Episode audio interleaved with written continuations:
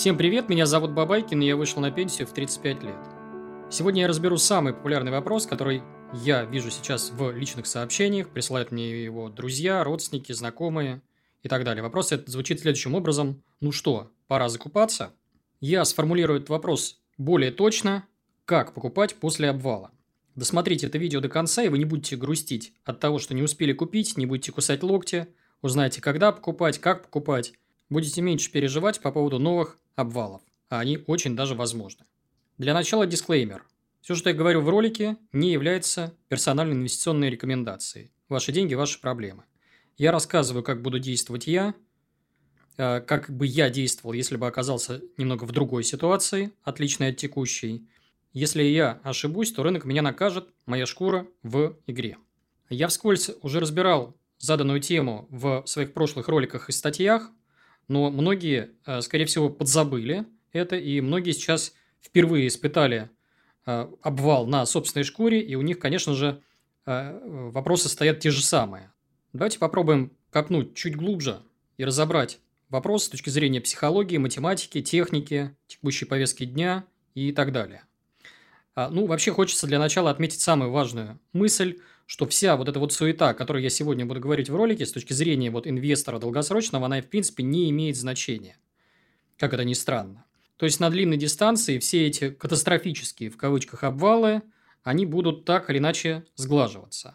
А вот на короткой дистанции текущие события могут причинить вам болевые ощущения, и вы можете наломать дров. То есть вот этот ролик, он по сути сглаживает боль. Это такое лекарство от боли. Для начала ликбез.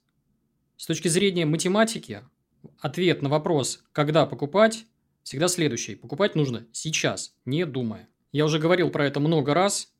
Повторю ролик в подсказках и в описании моих коллег о том, что почему нужно покупать здесь сейчас и не смотреть на текущую конъюнктуру. Но, а, опять же, психологически делать это очень-очень больно. Еще один важный момент. Рынок РФ, рынок акций РФ, до падения был неприлично дешев. А сейчас, после падения, он баснословно дешев. Почему? Не потому, что цены упали, а потому что сокровища сейчас, в данный момент, и месяц назад, и два месяца назад торговались по цене палатки с шаурмой. То есть, лучшие бизнесы отдавали там за одну, две, три годовых прибыли, четыре, не более. Да, понятно, скептики скажут, что этой дешевизны есть э, причины.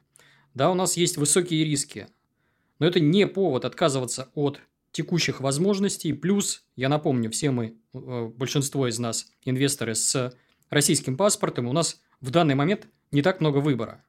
Я разобью ролик на две части. Одна из них будет посвящена технике, техническим аспектам, а вторая часть нюансам, тонкостям и психологическим аспектам. Друзья и знакомые прямо сейчас задают мне вопрос, надо ли закупаться. Я всегда отвечаю «не знаю». Почему? Потому что я не знаю целей, я не знаю каких-то тонкостей, нюансов. И самое главное, я не знаю стартовые условия конкретно отдельно взятого инвестора.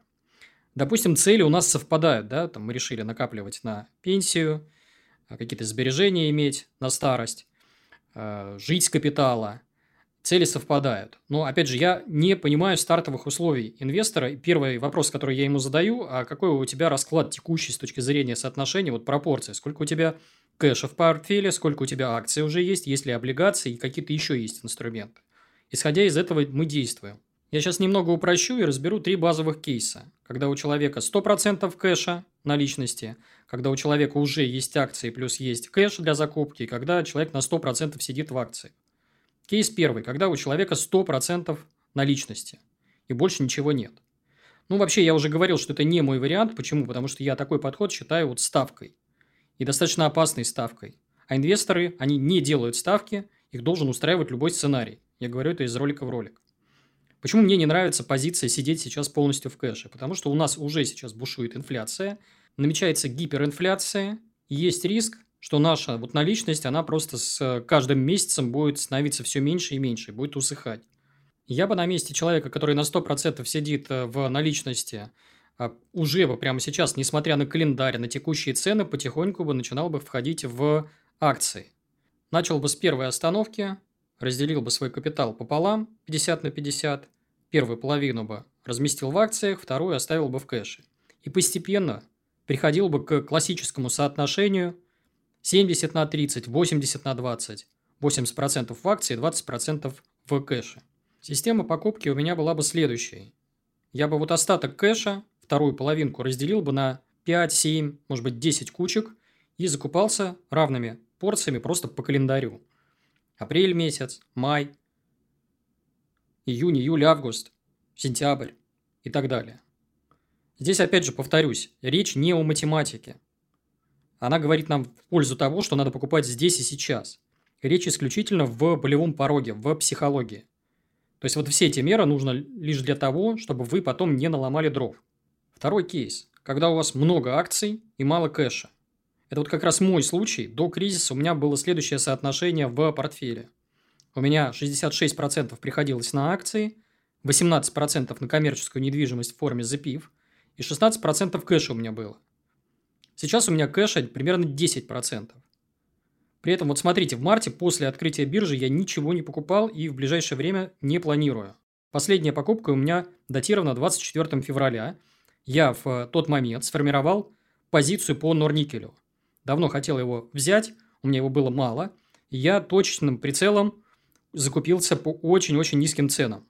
Сейчас я понимаю, что патронов у меня осталось не так много, и их лучше поберечь. Система покупки в моем случае будет следующая. То есть, есть несколько вариантов закупки. Первый вариант – это просто закупать на просадках существенных. Второе – ориентироваться на уровне Мосбиржи, на индекс Мосбиржи смотреть. Если мы, например, падаем до значений 24 февраля, можно спокойно присматриваться к каким-то другим бумагам, которых у меня нет или которых недостаточно. А, либо третий вариант по факту новой паники. Откуда она может прийти? Ну, например, мы получили еще одну какую-то тяжелую санкционную оплеуху. Наложили там эмбарго на газ, нефть. В этот момент мы понимаем, что наступает паника и покупаем, потому что рынки в такие моменты будут отвесно падать вниз. Хорошо бы в этот момент иметь, я уже говорил, запас патронов. Третий кейс, когда вы встречали текущий кризис, находясь на 100% в акциях. Я тоже не люблю такой расклад, я тоже считаю его ставкой, но, опять же, этот расклад не критичный, он не страшный. Почему? Потому что рынок у нас по-прежнему дешев. У нас по-прежнему очень высокая опасность гиперинфляции. Рынок рано или поздно восстановится. И цены через три года почти наверняка будут выше текущих. Если бы я находился на 100% в акциях перед кризисом, у меня бы система была бы следующая. Ну, первое, я бы, конечно, ничего бы не продавал, ни в коем случае это раз. Второе, я бы оглядывался по сторонам. Искал бы любые способы добыть дополнительный кэш. Продать машину лишнюю, отказаться от каких-то дорогостоящих путешествий, получить налоговый вычет, что-то из бизнеса вытащить, с зарплаты экономить. Реинвестировал бы дивиденды, если они э, придут. То есть я бы использовал все, кроме, пожалуй, подушки на еду. Ее бы я бы не трогал ни в коем случае. Ну, конечно, я бы не был бы жадным и ни в коем случае не использовал бы плечи. О плечах я уже писал. Приведу статью в описании, обязательно посмотрите. Их нельзя использовать ни в коем случае. Теперь давайте перейдем к тонкостям и нюансам. Потому что легко сказать, техника, она более-менее понятна, все понимают, но людям страшно, больно. И хочется вот как раз вот разные примеры разобрать, я их часто натыкаюсь на них в переписке с подписчиками, с друзьями, с знакомыми. Вот пример первый, когда человека душит жаба. Сообщение. Вчера некоторые бумаги были на 30%, на 40%, на 50% дешевле. Я понимаю, что нужна плановая закупка, понимаю, что в моем случае это несущественно, я нахожусь в стадии накопления. Но ничего поделать не могу. Жаба душит покупать. Э, то есть все переживают, что рынок падает, а я переживаю, что он растет, отрастает. Во-первых, смотрите, это очень хороший симптом. Правильные инвесторы должны переживать от роста, а не от падения. Особенно те инвесторы, которые находятся в стадии накопления. У нас появилось новое окно возможностей, которым можно и нужно воспользоваться. Опять же, чтобы не переживать, надо раз и навсегда прекратить делать ставки. То есть быть всегда в, и в активах, и в кэше. В этом случае сценарий вас устроит любой.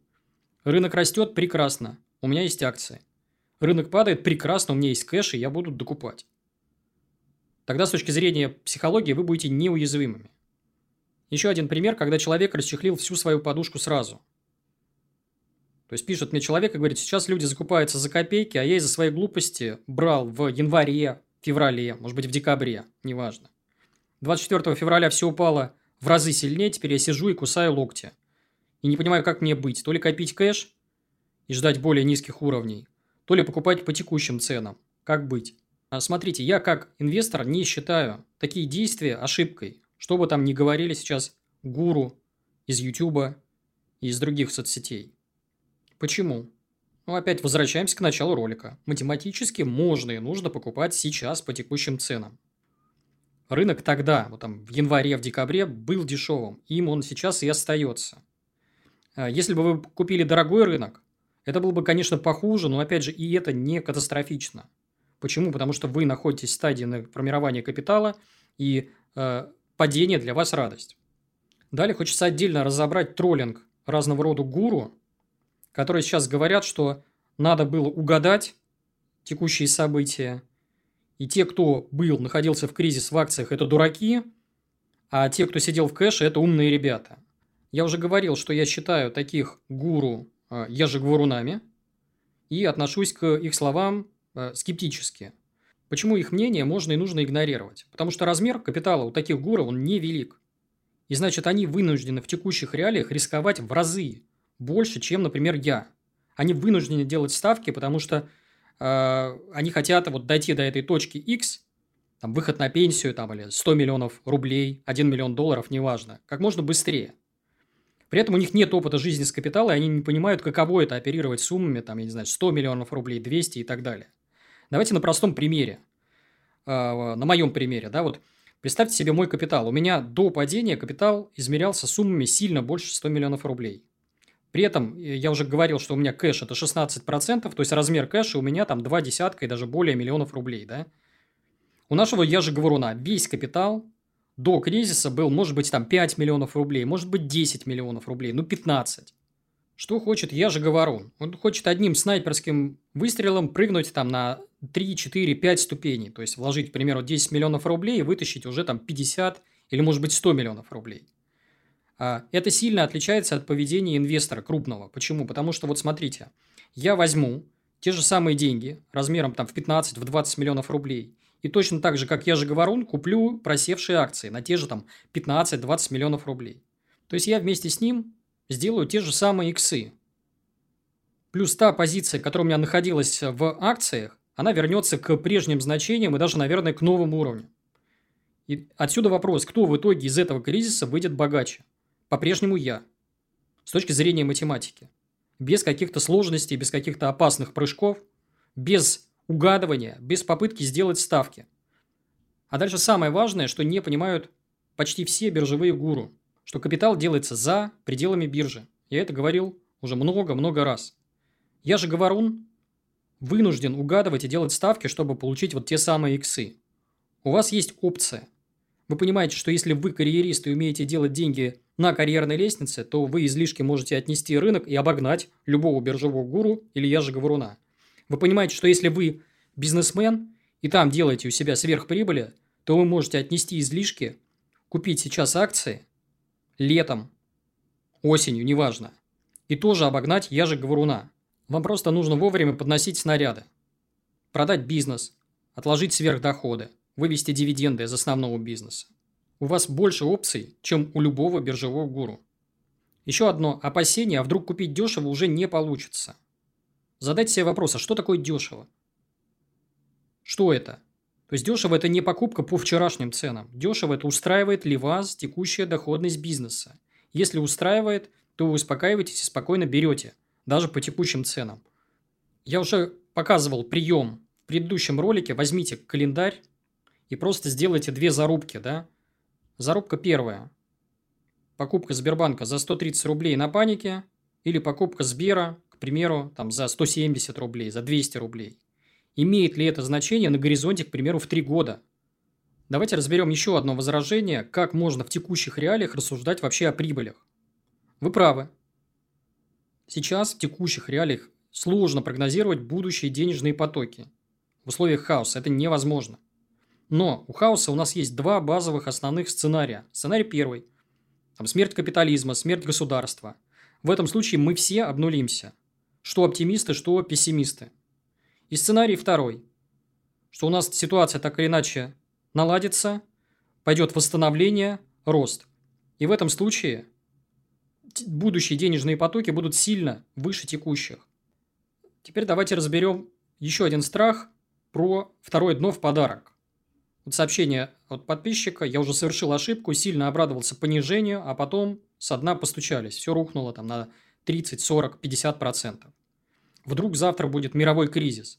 Вдруг на рынок вернутся нерезиденты и уронят рынок в пол. Ну вот смотрите. Я думаю, что это очень даже возможно. Скорее всего, это даже базовый сценарий, который обязательно реализуется в текущих реалиях. И я не вижу ничего плохого в этом.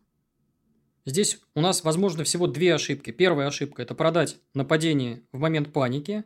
И вторая ошибка, менее критичная, что у вас не будет хотя бы немного кэша в момент вот новой, там, второй или третьей по счету паники. То есть вы не сможете поучаствовать вот в этом пиршестве. Я на случай второго дна, новой паники, нового мирового кризиса сохраняю запасы наличности. Либо второй вариант, я придумаю еще один способ, где достать необходимый мне кэш. То есть, если осенью происходит обвал, если обвал будет в 2023 году, я обязательно в нем поучаствую.